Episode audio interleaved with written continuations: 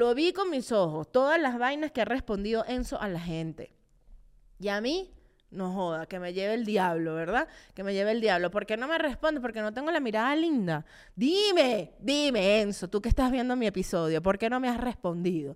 Un mensaje, me da rechera.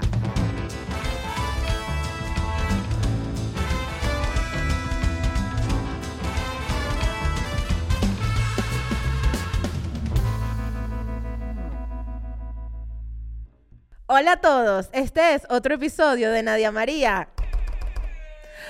Podcast. ¡Ay, qué emoción! ¿Cómo están ustedes? Yo vengo a trotar, ¿qué les parece? Me encanta la gente que sale a trotar con gorra, con suéter, con vaina. O sea, yo digo que dependiendo de la ciudad donde tú vives, te provoca más trotar o no. O sea, por ejemplo, yo vivo en una buena ciudad para trotar, eh, o sea, quitando la altura de Ciudad de México, que te, o sea, te quite el aire así sea para, no sé, para... Ah, corriste rapidito porque, coño, se está colando el café, corriste para la cocina, te quitó el aire Ciudad de México. Entonces no sé si sea apta para trotar, pero es bonita para trotar. Ahora, la colonia donde yo vivo 01 en la boleta para el trote. 01 en la boleta para el trote. Yo necesito moverme ya de esa colonia, pero de eso no vamos a hablar hoy. Suscríbete, dale like, comenta, comparte el podcast de Nadia María. Bienvenido a todos los nuevos suscriptores. Los quiero mucho, los quiero mucho. No tanto como a los que ya están, pero ese, el amor se va, se va construyendo. O sea, amor a primera vista y vamos construyendo que este amor crezca. Ustedes tienen que mandar este, este episodio, este o el que a ustedes les guste, eh, por WhatsApp, por ejemplo, porque yo siento que esta es la manera de difundir más, mm, más eficaz, más, más eh, y también más viral, ¿no? O sea, ustedes a todo el mundo coño, que viste un episodio y quieres mandar una indirecta, ese también lo tienes que mandar. Lo importante es que compartan, que le digan a la gente que nadie tiene podcast y que tenemos que hacer así para poder hablar bien, ¿verdad? Estoy como la señora esta del video viral que se le atragantó un chicken en la garganta y en plena televisión en vivo. Eh, de los pocos videos que me han hecho llorar a mí de risa en su momento, ¿ok? La gmail.com para que ustedes por ahí me escriban lo que ustedes necesiten, lo que ustedes deseen, para que, Nadia, quiero patrocinar tu, tu, podcast, perfecto, bienvenida a la gmail.com. Nadia, te quiero mandar un regalito, la gmail.com y así sucesivamente. Tenemos masterclass, muchachos. Masterclass de herramientas para la comedia. Si tú eres un futuro pero y no sé qué, masterclass conmigo el 6 de abril. Eh, no, que yo quiero meterle humor a mi vida. Yo, mira, yo doy eh, conferencias y le quiero meter humor. También te sirve la masterclass. Nadia, que mi vida es demasiado aburrida y no tengo nada que hacer el sábado 6 de abril. También para ti es la masterclass. Las inscripciones a través de www.lanadiamaria.com se salieron de las, de, la, de las, de las responsabilidades, ¿no? Las responsabilidades cívicas que tenemos todos los podcasters cuando entramos en este tema de la grabación, ¿verdad? Porque uno dice, coño, uno se atormenta, mira, fulanita que suscríbete, fulanita que dale like, fulanita que actives las notificaciones, porque no, nadie, a mí todavía hay gente que me manda DMs y que, ¿qué pasó con el episodio hoy? Un lunes a las 10 de la mañana. Y es como, hermano, activa las notificaciones para que te des cuenta que yo estreno episodio a las 8 de la noche hora Venezuela. Viva Venezuela, mi patria querida. Que la libertad mi hermano fue Simón Bolívar. Simón Bolívar debió haber sido tan antipático. Miren, ¿cómo están ustedes hoy? Ya les respondió Enzo Bogrinchik. Bogrinchik. ¿ah? Enzo, eh, mejor conocido como Numa Turcati, le responde a todo el mundo, menos a quién? A Yolanda. Yo mandé mi DM, mandé mi DM, le mandé mi DM a Enzo, cero eh, chaperro, cero abusivo, o sea, un DM súper simpático, se lo mandé. O sea, le dije como que, ¿qué pasó, Enzo? ¿Todo bien? ¿Cómo andas tú, mi vida? ¿Cómo andas tú, mi rey? No sé qué. No me respondió un coño. A la gente en TikTok miles de mujeres ahí, mira lo que me respondió Enzo, que qué bella tengo la mirada, que qué linda soy, que yo le puse a Enzo, eres demasiado bello, y Enzo me respondió, em, es que acaso no te has visto en un espejo, lo vi, lo vi con mis ojos, como diría mi querida Divasa que sigue todavía en la casa de los famosos, aplausos para ella, que va a ganar después, o sea, después de ese breakdown, mi vida, tienes que ganar, te mando toda mi fuerza, toda mi fe, toda mi energía. Ajá, lo vi con mis ojos, todas las vainas que ha respondido Enzo a la gente. Y a mí, No joda, que me lleve el diablo, ¿verdad? Que me lleve el diablo. ¿Por qué no me responde? Porque no tengo la mirada linda. Dime, dime, Enzo, tú que estás viendo mi episodio, ¿por qué no me has respondido un mensaje? Me da rechera, me da esa rechera, me da esa rabia, me da es una ira, me pongo, me pongo, ¿cómo se llama esto? Me pongo resentida, ¿vale? Se me sale el cilantro en los dientes, me da ese resentimiento. Ah, claro, como no estoy divina, no me respondes, Enzo, ¿qué sabes tú? Ah, ¿Qué sabes tú? Ahorita me manda un mensaje que no te respondo porque estás empatada con Joshua y yo me muero. ¿Se imaginan? En Galáctica. Miren, ¿cómo están? Además de, si les respondió Enzo o no, eh, se comieron ya sus cambures. ¿Verdad que cuando uno dice cambur en plural suena demasiado Nietzsche? O sea, nosotros somos los únicos que le decimos cambur al cambur en Venezuela. O sea, eh, eh, todo el mundo le dice banana o todo el mundo le dice plátano, güey. Menos nosotros que le decimos cambur. Y es una palabra muy autóctona, no sé de dónde viene la palabra cambur, pero me parece cool hasta que digo cambures. Mira, cómprate unos cambures. Es, no importa en la entonación en la que tú digas cambur en plural, vas a sonar Nietzsche. Mira, Andy, Andy, soy Sasha. Andy, Andy, tráete unos cambures.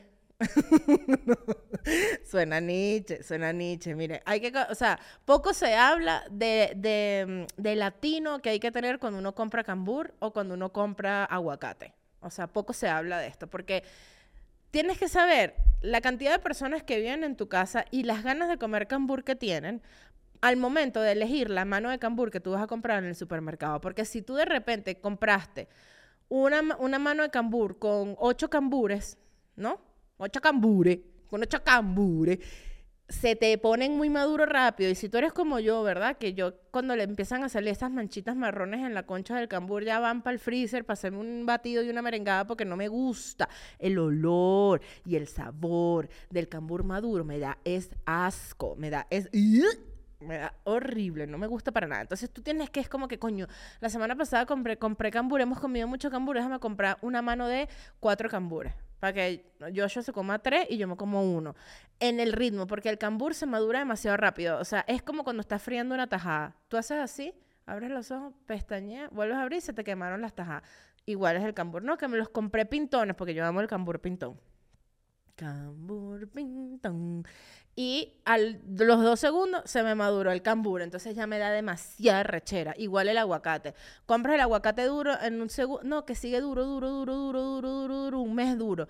De repente te levantaste un día, la vaina aguada. Lo abres con unos manchones negros que me da es arrechera, que me da es rabia. Cuando le veo esas pintorretadas del aguacate, digo, es que te estás haciendo, vale, mesoterapia, aguacate, ¿ah? Te están batiendo la celulitis, que te salen esos morados así. Dime, dime, aguacate, dime. Bueno, bueno, nada. Esta es mi, mi, descarga hacia el aguacate y hacia el camburi. Hacia el camburi, mejor conocido como mm, plátano, como banana. Mami, mami, mm, pelame la banana. Si no me da pena, me da pena tu hermana. Bien cabeza esta canción, ¿no? Es como que, mira, cómeme ahorita porque si no me comes tú, me come tu hermana. ¿Quién eres tú para que mi hermana me cambie por ti? ¿Ah? General. El general. Ayer vi We Are the World, We Are the Children, el documental, ¿ok? Cosas que tengo que decir alrededor de este documental me parece increíble. De verdad, aplausos de pie. Me pararía, pero me salgo del cuadro. Aplausos de pie. No sé si me salí del cuadro, pero aplausos de pie para el que dijo, vamos a documentar esto, porque hay unas joyas de artistas de verdad cantando, o sea, todo el tema del coro. Vean el documental, está en Netflix, ustedes lo saben o no. Coño, ¿qué pasa? Vamos a tomar un momento del agua.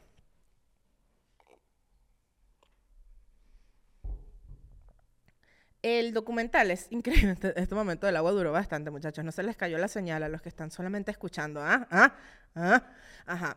Me pareció muy increíble la cantidad de artistas que se reunieron, la forma en la que los lograron reunir y yo que estaba cero documentada al respecto, porque en verdad me, importaba muy poco lo que había pasado alrededor de la canción, más allá de que se hizo para, para mm, recolectar dinero para, para los niños de África, que era como el En los 80 yo siento que estaba muy de moda esto de, de África. O sea, en, los 80 África estaba de moda. En los 80 la gente era como que todo por África, todo por África, todo sea por África.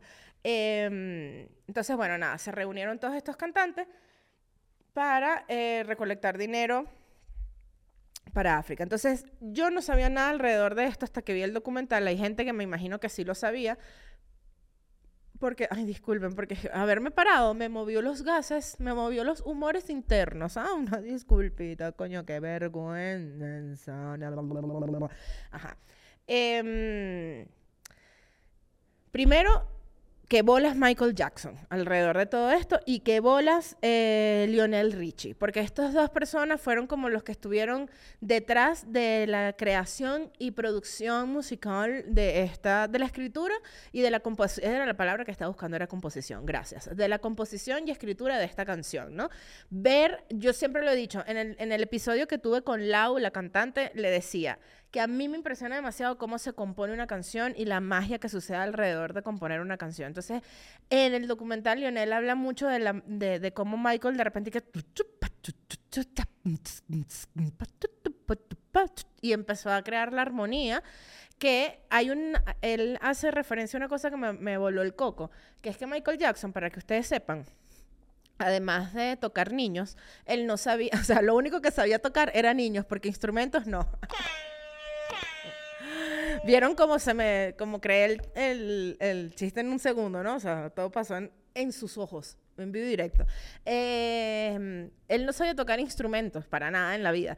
Entonces todo lo que hacía era que como él no podía componer con una guitarra o con un piano, él hacía melodías y las grababa en un cassette y eso me pareció mágico porque me dio, dije como que, viste, si, tienes como, si tenías como una oportunidad, Nadia, o sea, de verdad, de crear. Entonces, bueno, nada, eso me pareció cool. Que toda la letra, toda la música la crearon ellos dos, Lionel Richie y Michael Jackson, me pareció demasiado recho.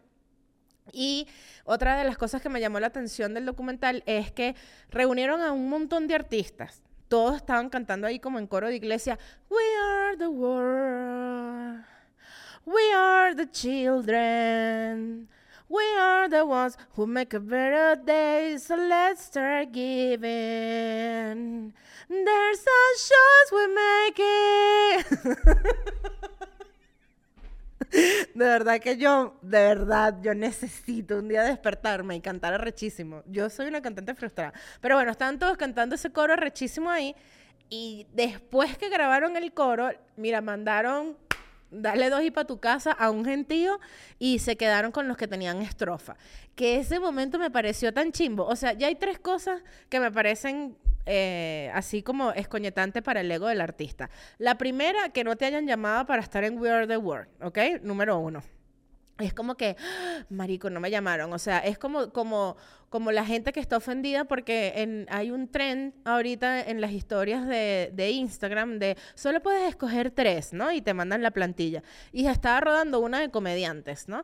Y entonces la gente me, me mandaba la plantilla y me decía, indignada de que no estés tú aquí, indignado de que tú no estés, no voté porque no sales tú, metí tu foto a juro, gente así, ¿no? Y yo que muchachos, relájense, tranquilos, ni siquiera hay una mujer, para empezar. Creo que la única mujer que está ahí es Aliotero, y que, ah, ok, dale, sí va, ¿no? Y las demás, mm, ajá. Pero bueno, ese no es el punto.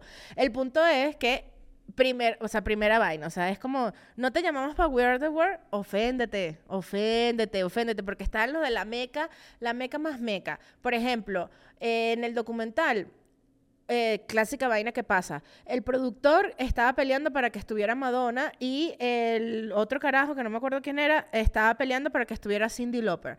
Entonces llamaron a Madonna, llamaron a Cindy Lauper, Cindy Lauper dijo que no, Madonna dijo que no, que no sé qué más, que quién va a estar, que cuál de las dos, que yo no entiendo por qué cuál de las dos y no las dos tenían pique, ¿qué pasaba? ¿Ah? Entonces, bueno, quedó Cindy Lauper, que por cierto, tremendo bozarrón se lanzó en esa canción, ajá. Ese es el primer momento de ofensa. Segundo momento de ofensa, te llamaron, fuiste, ¿no? Fuiste, grabaste We Are the World, We Are the Children, ajá. Y después te dijeron, bueno, muchísimas gracias por venir, este, te pido el Uber. Ok, perfecto, te piden el Uber, te mandaron para tu casa y se quedó que si Tina Turner, que si Bob Dylan, que si eh, Stevie Wonder, que si Springsteen, que si Springsteen que si Stones y esto sí grabaron. Entonces ahí tú dices, de hecho, una caraja que era como la, timbalera de, de, Prince, la votar, le dijeron, chao mami, y ella dijo como que coño, salió ahorita vieja diciendo, a mí me hubiese encantado cantar una frase, pero me dieron, mira, eh, una patada por ese as. Entonces, segundo momento de ofensa. ¿ah? Y después, el tercer momento de ofensa, ¿qué cantidad de letra te dan para cantar tú solo? ¿no? O sea, por ejemplo, Michael Jackson, que también se lo merece porque él escribió casi toda la canción, canta el coro completo, el primer coro completo él. O sea, We are the world, we are the children, we are the ones who make a brighter day, so let's start giving. Todo eso lo canta él solito. Mientras que hay otra gente que es que tú vas a decir, oh, yeah, yeah, yeah, y ya. Amén. O sea, que digo, amé, mejor dicho. Amé este documental, me pareció maravilloso. Amo la canción, un, clásico. Lo único que yo tengo para decir de esta canción es basta con el fade out. Basta con el fade out. Muy 80 llevarse todas las canciones en fade out como si se te estuviese dando un ataque de anemia, como si se te estuviese dando un bahío, que tú estás como, como cantando ahí. We are the children. We are the world. play. Y la canción dura cinco minutos y tres minutos es el feidado así yéndose. Pana, tuviste tiempo para hacer toda la canción, no tienes tiempo para hacer un We are the world. Y ya, no. 2024 no se justifica el fade no se justifica el fade Aplausos y reconocimiento especial a Leonel Richie porque eh, fue el que mantuvo la energía. Fue el que mantuvo a ese grupo, mira, hasta las 5 de la mañana. Llegaron a las 10 de la noche, se fueron a las 6, toda la noche grabando, porque todo tenía que ser one take. O sea, eso está quedando ahí grabado y Leonel ahí, no joda, risita aquí, risita allá. Esta, este tipo de personas se necesitan en los equipos, en los equipos de trabajo, en los equipos de producción, sobre todo, porque la producción es bien escoñotante. Se necesitan en la vida. Esta gente que cuando tú estás, ay, me muero, esa gente ahí, de hecho, vuelvo yo aquí otra vez con mis referencias a la Sociedad de la Nieve. Carlitos Páez. Carlitos Páez era el, dicho por todos ellos, el que andaba en la joda cuando todos estaban moribundos. Ah, muchachos, si te vas a morir, no te mueras, no te mueras porque te comemos. chiste para allá, chiste para acá. Este, eso es lo que se necesita. Eso es lo que se necesita. Y también necesitamos que ustedes se metan en mi Patreon. Me acabo de acordar que no lo dije y me parece horrible no haberlo dicho. Ah, me parece horroroso no haberlo dicho. Eh, www.patreon eh, de la Nadia María. No sé ni qué estoy diciendo, iba a decir mi página, pero bueno, ustedes vayan a mi Patreon que cada día está creciendo más. Los amo mucho. Saludos en YouTube para todos mis Patreon, para todos mis consentidos. ¿De qué vamos a hablar el día de hoy? Más allá de We Are the World, We Are the Children, que no era el tema principal, pero sin duda un buen tema introductorio porque lo tengo fresquito, fresquito como los cambures, como el camburi. Vamos a hablar del perfeccionismo porque mm, me parece que el perfeccionismo esconde algo detrás, eh, más allá de que tú digas, verga, ¿qué recha soy? Soy una perfeccionista, ¿no? Es no, no. Hay varios tipos de perfeccionismo y hay, y hay en el 90% de los casos, creo yo, el perfeccionismo esconde... Em, carencias, esconde creencias tuyas. Eh, tú eres perfeccionista, esta es la primera pregunta que te hago yo, ¿no? O sea, eh, ¿somos perfeccionistas o somos o tenemos un alto sentimiento de fracaso alrededor de nosotros? Preguntas para reflexionar. Ah, claro que sí, diría Nadia María desde el inicio de este podcast. ¿Qué hay detrás de tu perfeccionismo? ¿Te consideras una persona perfeccionista o no tienes demasiado claro qué necesitas tú para sentirte satisfecho con lo que haces? O creo yo, hay una creencia existente detrás del perfeccionismo que te escoñeta la vida. Por ejemplo, eh, dirían las coach ontológicas, detrás del perfeccionismo Em, hay una creencia como no soy suficiente o hay algo malo conmigo, ¿no? Entonces tengo que hacer las cosas perfectas para poderlas hacer bien, si no, no las hago. Entonces, esto es como un cuchillo de doble filo porque también puedes caer a procrastinar, eh, puedes eh, también esconder como un montón de carencias y las estás escondiendo detrás del perfeccionismo, eh, o puede ser una cabeceñame, un cabeceñame escondido detrás de un perfeccionista que, bueno, que ajá, que ajá, ¿no? Que ajá. Dicen eh, que, por ejemplo, los perfeccionistas piensan que el éxito es la consecuencia de hacer las cosas de una determinada forma y de un resultado concreto. Sin embargo, muy a menudo cuando alcanzan este éxito no lo aprecian y no se sienten como esperaban, ¿no?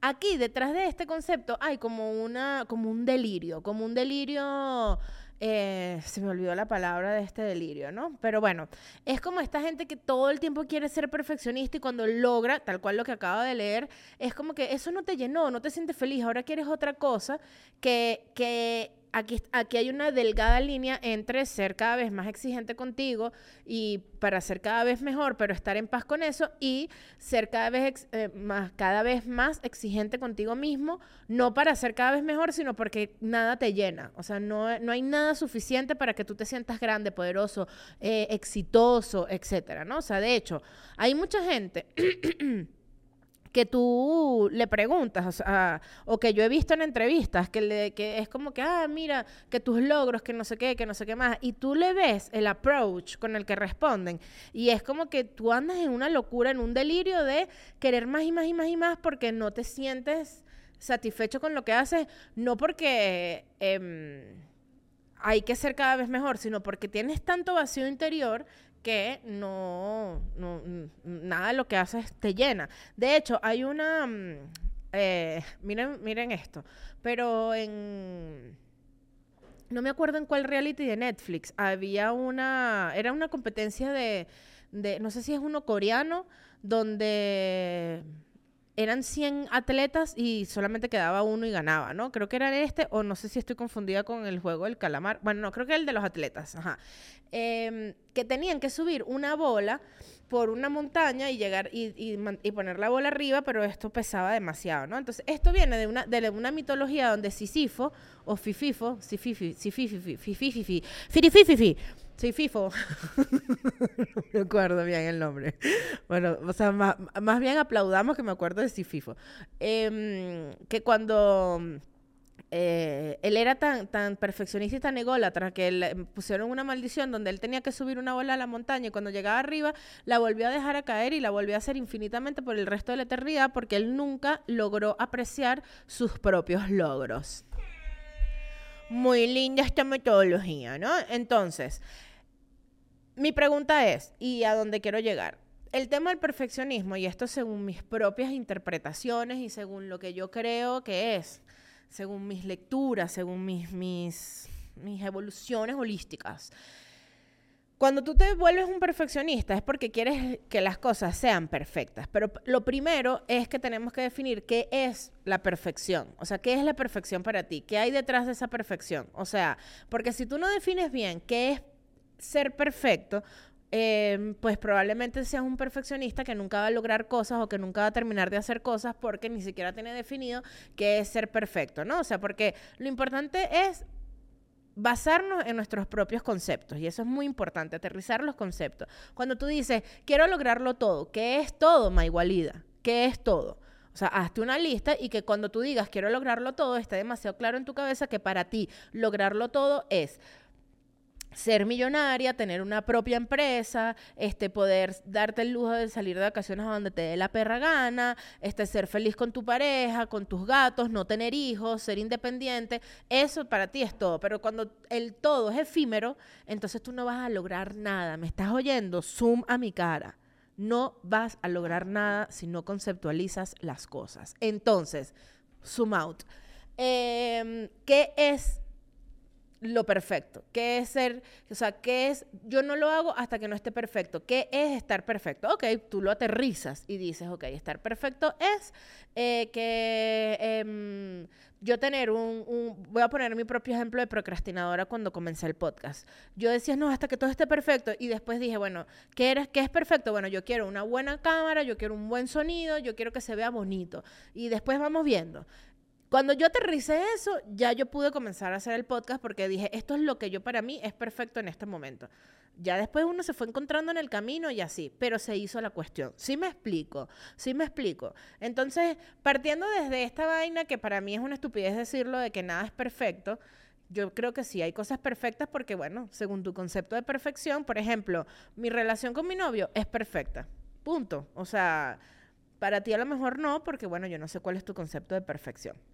Pero creo que em, según esa respuesta, o sea, cuando nos hacemos esta, cuando nos hacemos esta pregunta, ¿qué pasa si no sale perfecto?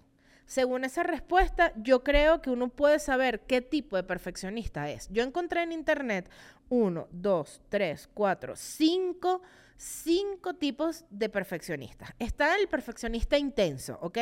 Que es el que alcanza el éxito a toda costa. O sea, pase lo que pase, digan lo que digan. O sea, esta gente es directa, es enfocada, genera buenos resultados. Él dice, tiene sus planes estratégicos. Dice, esto es lo que lo queremos lograr, lo logramos y punto. O sea, este es como el perfeccionista más perfeccionista. ¿Cuál es el detalle de estos perfeccionistas? Que normalmente eh, valoran tanto su que quiero profesional, estratégico, de objetivos, eh, que los alcancen a hacer este tipo de vainas, que descuidan por completo las relaciones y no suelen ser buenos en relaciones interpersonales ni, y desatienden por completo los otros ámbitos de su vida. O sea, descuidan su familia, descuidan sus padres, no tienen una, una pareja estable, eh, no sé, a lo mejor hasta incluso se descuidan a sí mismos, pero logrando lo que quieren son unos haces, ¿ok? Unos haces. Em, yo creo que esta gente termina sola. O sea, si tú me preguntas, esta gente es como que, bueno, mi vida, un culito aquí, un culito allá, nunca se casan, este, no sé. O sea, pero es complicado. O sea, siempre necesitan como, como está bueno que trabajen mucho en su dinero porque siempre van a estar necesitando de gente que esté pendiente de ponerle comida a las gatas, de qué se va a comer hoy, de qué se va a cocinar, una gente que te cocine, una gente que te limpie, una gente que todo, porque tú no puedes estar, o sea, si tú no cocinas, ¿quién cocina? Entonces esta gente, así. Luego están los perfeccionistas clásicos, que aquí dice que es el tipo de perfeccionista en el que pensamos cuando uno se imagina un perfeccionista. Son organizados, son confiables, logran lo que dicen que harán y aportan siempre estructura a cualquier lugar. El problema de estos perfeccionistas es que suelen ser cero colaborativos y cero espontáneos. Es decir, si no tienen un plan, no ejecutan, papi. Esa gente no hace nada si no tiene un plan pero también es un buen, si me preguntan, es un buen perfeccionista. Luego están los considerados perfeccionistas parisinos, que buscan ser vistos como personas sencillas, poco complicadas, son complacientes con los demás y son buenos haciendo que otros se sientan cómodos, pero su bienestar siempre suele estar de último. Aquí ya comienzan a surgir vainas un poquito más psicológicas. Yo pienso que eh, detrás de los dos perfeccionistas anteriores, lo que hay es una necesidad de em, validación externa, creo yo, ¿no? O sea, porque es como, o interna, o sea, una validación constante. Mientras que ya cuando llegamos al parisino, siento que hay como un poquito más de estas creencias de no soy suficiente, hay algo malo conmigo, ¿qué está pasando? Porque yo soy así. Están los perfeccionistas procrastinadores Aplausos para mí, que yo creo que yo soy esa persona, pero lo estamos trabajando en terapia, Maigualida. Lo estamos trabajando en terapia. Estos, estos perfeccionistas son los que esperan que las condiciones sean perfectas para empezar algo, un proyecto. Y adivinen qué, sorpresa, sorpresa. Esto nunca va a pasar, esto nunca va a pasar porque nunca las condiciones van a estar dadas completamente para que tú arranques algo. Eh, estás escuchando, Luis Fernando. O sea, date con todo, lo tienes ahí, date con todo. Mírate en este espejo, mírate en este espejo. Cinco años tardé para hacer el podcast y aquí estoy echándole bola, siendo feliz entregándole contenido a todos ustedes. ¿ah? Y están los eh, perfeccionistas desordenados, que son los que aman los comienzos, pero se desintegran. O sea, como diría We Are the World, se van en fade out. O sea, ellos arrancan buenísimo, pero ya a las semanas y que, ay, qué flojera ser chef. Yo no quiero ser chef nunca más en mi vida. Ya yo me voy a vender todos estos materiales que yo tenía aquí para para porque ya abandoné, abandoné, abandoné. Entonces, si me preguntan, ¿qué tienen tus besos? Yo creo que los últimos tres, parisinos, procrastinadores y desordenados, tienen, tienen detrás como un montón de mm, debilidades psicológicas y por eso son perfeccionistas, ¿no? Y eh, los intensos y los clásicos creo que tienen, evidentemente también eh, hay un, un, poquito de cosas psicológicas detrás, pero creo que estos son como lo que los más óptimos, o por decirlo los más clásicos. Bueno, por algo se llama eh, perfeccionista clásico. Porque yo creo que la gente que lo logra demasiado son perfeccionistas a todo lo que da y están em, sanos emocionalmente hablando. Entonces no tapan con su perfeccionismo cosas que eh, tienen debilidades, o cosas en las que tienen debilidades o qué sé yo, ¿no? Y están, estamos, los que somos perfeccionistas, con peos psicológicos, que es los que nos rebuscamos en el perfeccionismo para tapar vainas que, no son, ¿ok? Yo, por ejemplo, em, se me viene a la cabeza como porque ser perfeccionista, eh, eh, según mi, mi, forma de razonar, están como, como que hay gente que es perfeccionista para, las para sus planes, para, lograr sus objetivos, y gente que es perfeccionista para las cosas que quiere, como por ejemplo un culo. o sea, hay gente, eh, hombre, mujer, no, o sea, no voy a, meterme en género, o sea, porque pasa de los dos lados, ¿no?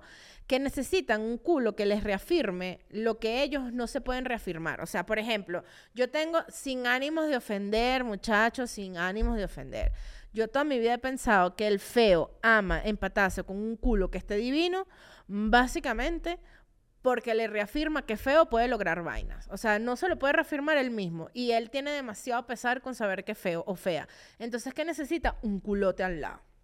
Un culote al lado. Es una vaina que cubra las expectativas de todo el mundo porque básicamente necesita él cubrir sus expectativas de feo lo estoy logrando. Yo no sé si me estoy explicando, pero ustedes saben a lo que yo me refiero o no. Díganme, díganme si saben a lo que no.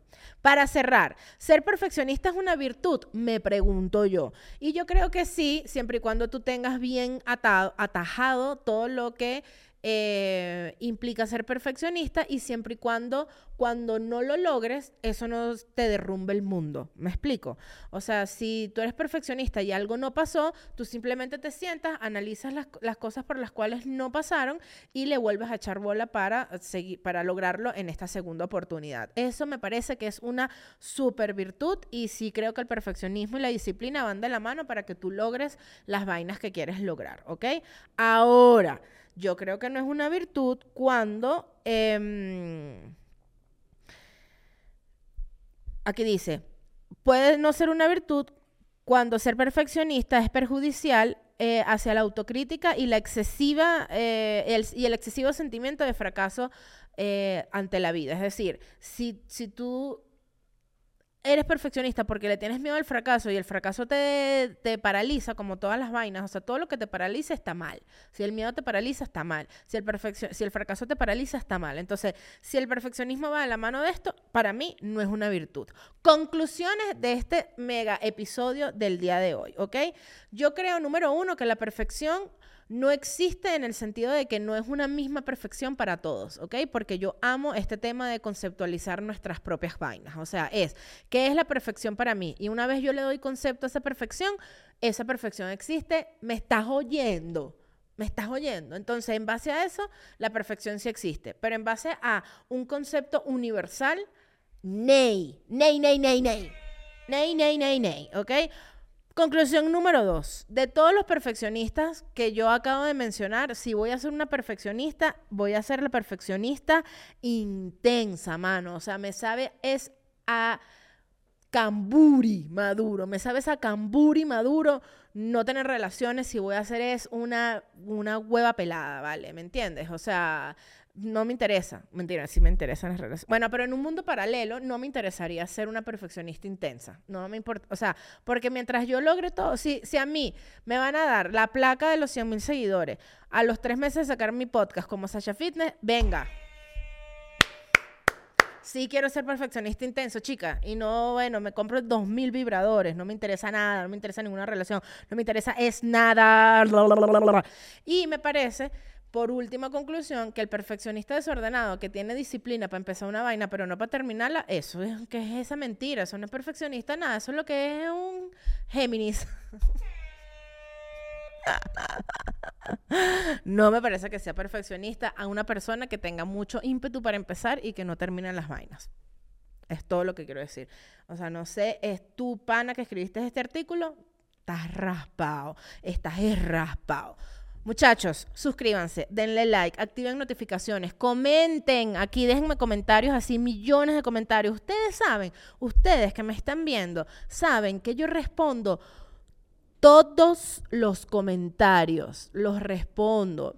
Mientras pueda, pasará. Va a llegar un momento en el que van a escribir tanto que yo no voy a poder. Pero mientras eso suceda, va a pasar. Así como mientras, o sea, Punto, ¿ok? Entonces, dejen sus comentarios, griten por el balcón. La Nadia María tiene podcast que necesitamos tener 100 mil suscriptores. Sasha, la gente gritó por el balcón con Sasha, sí. ¿Y qué hizo? La gente gritando por el balcón. Sasha tiene podcast, Sasha tiene podcast. Ya, tres meses, 100 mil suscriptores. ¿Dónde está la gente gritando por el balcón? ¿Dónde están sus videos ayudándome a mí a llegar a esta meta maravillosa? ¿Ah?